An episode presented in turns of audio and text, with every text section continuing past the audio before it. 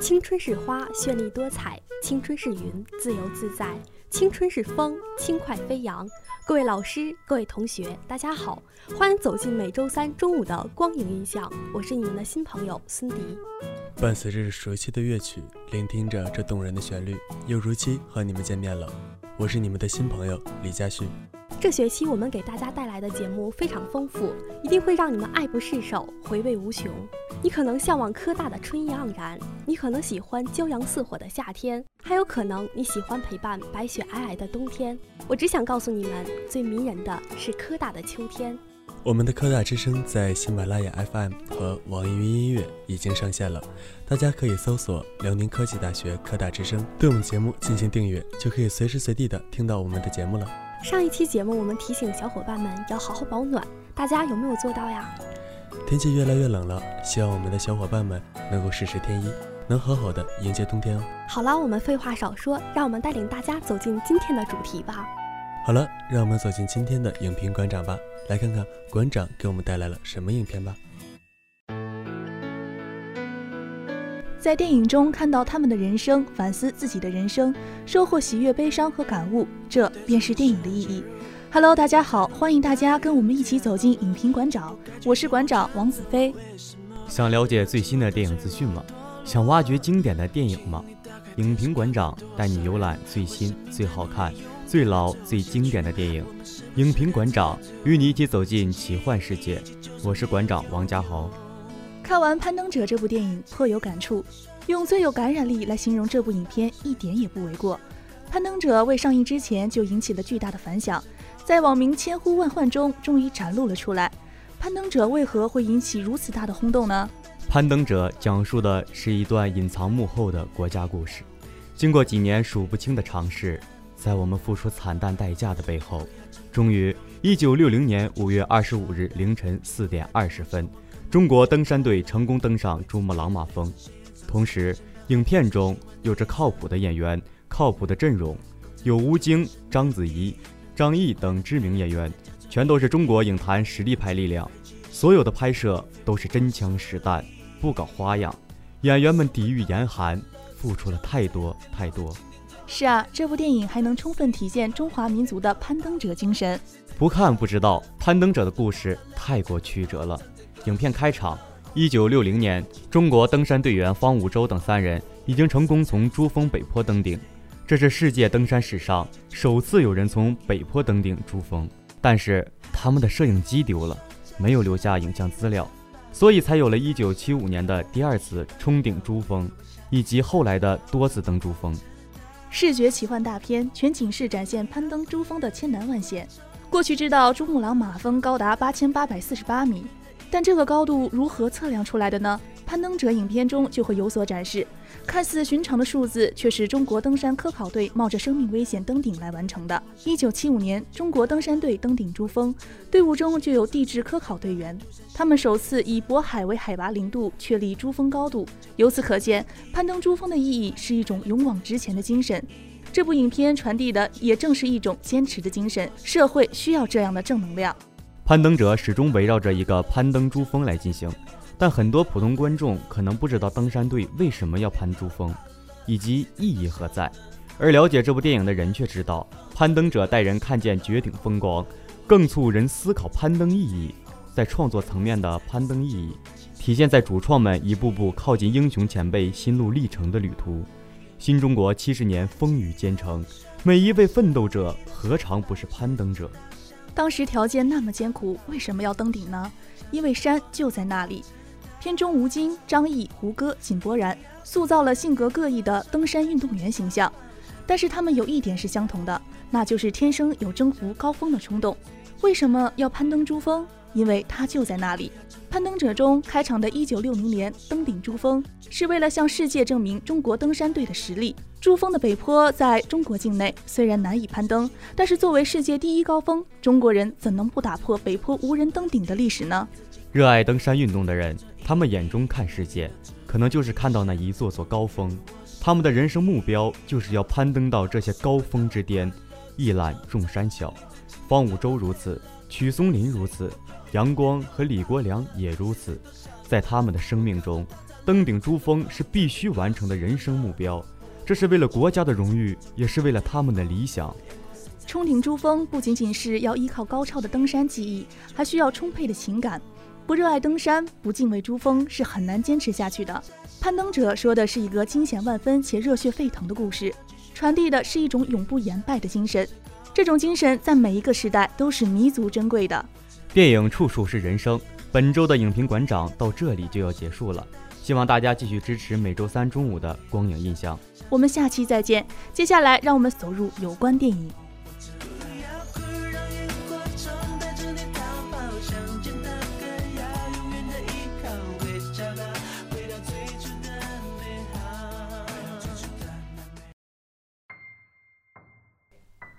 又是美好的一天，我是你的新朋友郭潇。是啊，又是充满希望的一天，我是你们的老朋友吕商宇。七月份，任达华到广东中山出席活动时，被一男子用刀刺中腹部，伤口流血不止。送医后，病情得到诊治，任达华也第一时间向公众报了平安。虽然未伤及要害，但事出突然，任达华还是受了不小的惊吓。考虑到身体状况。电影《小 Q》片方也宣布，电影不再宣传，进行改档。时隔两个月，小 Q 终于和观众们在银幕上见面了。从人与人之间的温情，到人与动物之间无言的爱，近两年的大荧幕也逐渐被一群不会说话的动物霸占了。十年前忠犬八公的故事，可以算是这一题材中最火的一部。而近年来，电影也总以不同的角度展示这种跨越种族之间的感情，比如。我和狗狗的十个约定，一条狗的使命，钟爱无言等。小 Q 作为一部同题材电影，除了讲述主人与狗狗之间的情感之外，更让观众对盲人与导盲犬这一特殊群体有了了解。李宝婷是一位有天赋的糕点师，自己经营了一家蛋糕店。被医生告知患有眼疾并即将失明的消息后，他的脾气开始反复无常。家人的关心被他视为把自己当作无用之人，徒弟潜心做出的糕点，他总觉得味道不对，不用心。生活被他过得乱七八糟，越来越重的眼疾也让他的出行成了一件十分困难的事。因为家人的缘故，导盲犬培训中心给李宝婷送来了小 Q，协助他出行。从正常人到病患，本来就是李宝婷难以接受的事实。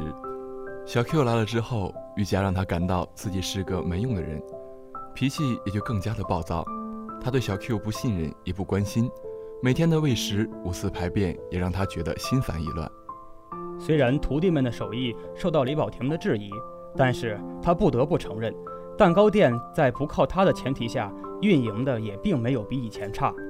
往来的顾客在交谈中也对徒弟做出来的蛋糕赞不绝口。李宝婷突然意识到了是自己出了问题，他不接受自己失明的事实，不接受家人的关心，更对徒弟质疑。其实从始至终是他自己不知道想要什么，想做什么。终于在困惑中，李宝婷松开了小 Q 的牵引绳，向车辆川流的马路中央走去。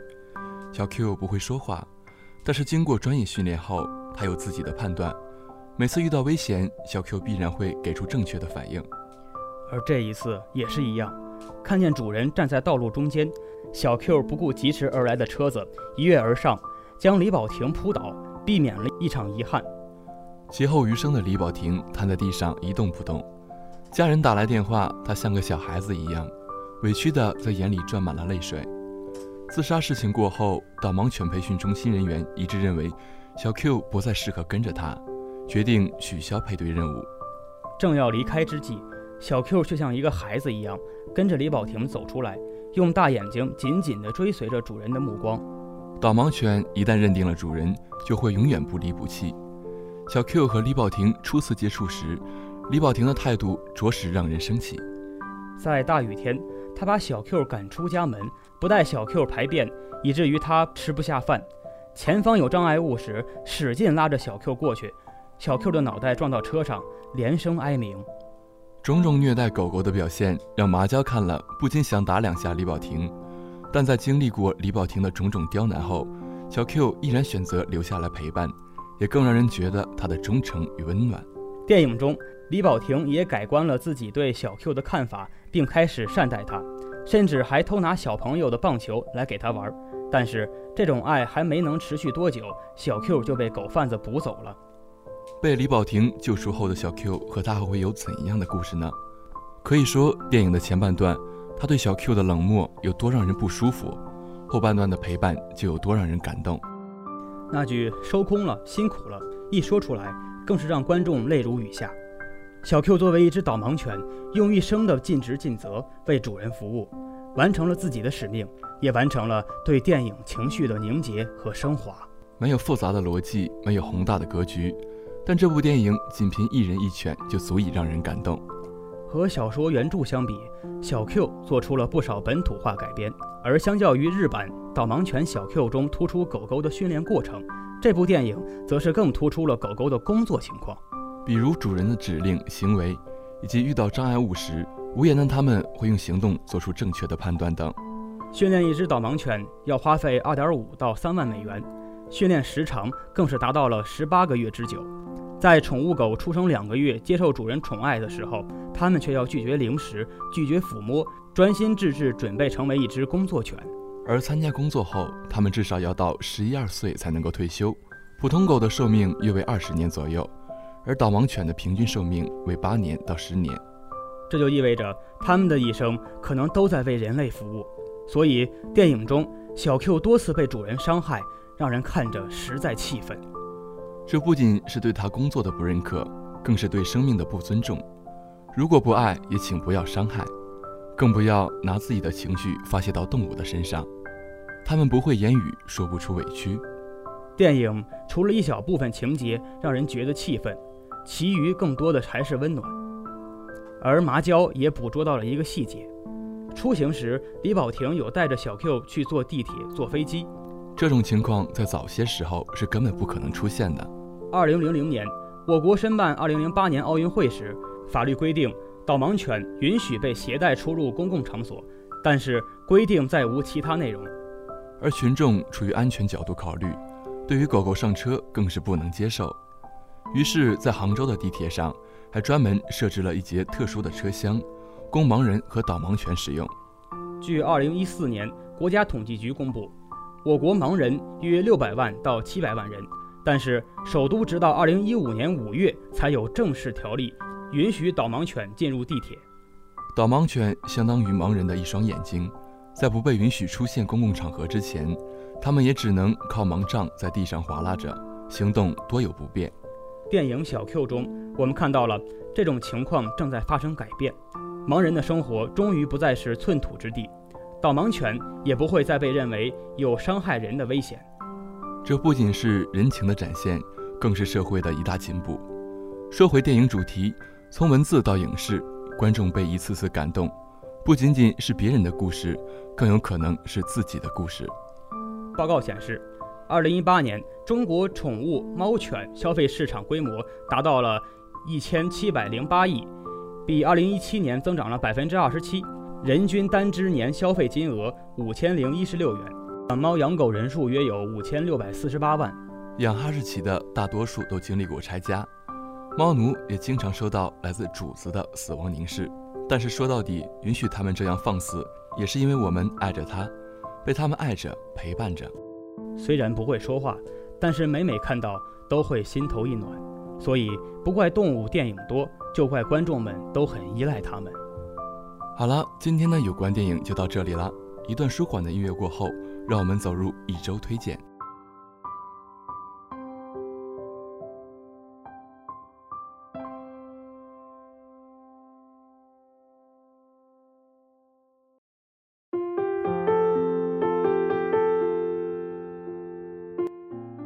周周有新奇，天天有好片。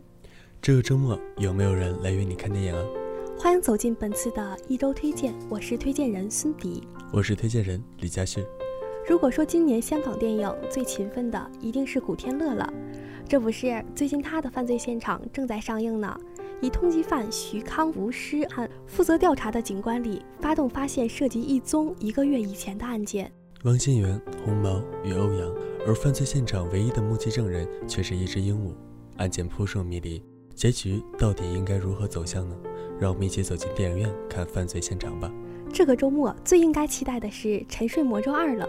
该片根据《睡美人》改编，由乔阿吉姆执导，安吉丽娜·朱莉、艾丽·范宁联合主演。二零一四年《沉睡魔咒一》的上映，讲述了魔女和艾洛公主因为一个魔咒而相互纠缠的故事。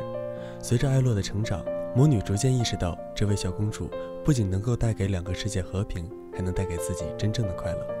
而续集接着延续一的浓郁魔幻气息，将观众带到绚丽缤纷的仙境和暗黑升级的童话中，就要讲述魔女与小公主之间关系缓和后，尽管各自内心心有芥蒂，但两个人要联手对付新的反派，保护森林中那些神奇的小动物，还有王国。更值得一提的是，此次全片将以全画幅在 IMAX 大荧幕上上映，让观众走进奇幻的森林，零距离感受全新的魔幻之旅。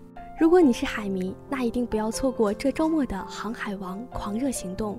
作为《航海王》系列第十四版剧场版，也是《航海王》动画二十周年的纪念之作，以超新星为代表的众多航海家纷纷现身世界最大的航海家庆典——航海世博会。草帽航海团也收到了主办者费斯塔的邀请函，搭乘万里阳光号前往。原以为航海世博会只是为夺取航海王罗杰留下的宝藏，就在神秘宝藏争夺战如火如荼之际，阻挡在路飞等人面前的可怕威胁巴雷特突然现身，暗藏阴谋，敌我混战一触即发。这周的影片真的令人期待，想想都让人激动。到时候让我们在影院相遇吧。那本周的一周推荐也要和大家说再见了。我们下期再见！更多精彩内容，请大家继续关注我们每周三中午的光影印象。听完今天的节目，小伙伴们想必已经按耐不住想去看电影的心了吧？今天小哥哥小姐姐们给我们推荐了这么多的电影，总有一部适合你哦。不过电影虽好，但也要注意保护好眼睛哦。如果小伙伴们有什么想看的电影，或者有更好的原创影评，都可以联系我们。而且我们科大之声的喜马拉雅 FM、苹果播客频道和网易云音乐已经上线了，大家可以搜索辽宁科技大学科大之声，对我们的节目进行订阅，就可以随时随地听到我们的节目啦。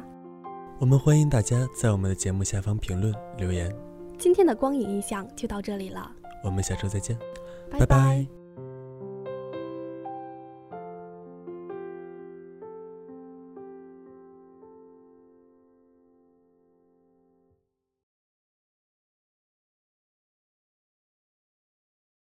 本期节目由主播王子飞、王家豪、孙迪、李佳旭、吕双宇、郭潇，文字孙迪、孟垂欣、席真，编导李永硕，策划李永硕、王子飞，监制高梦林、孙广旭，为大家奉上。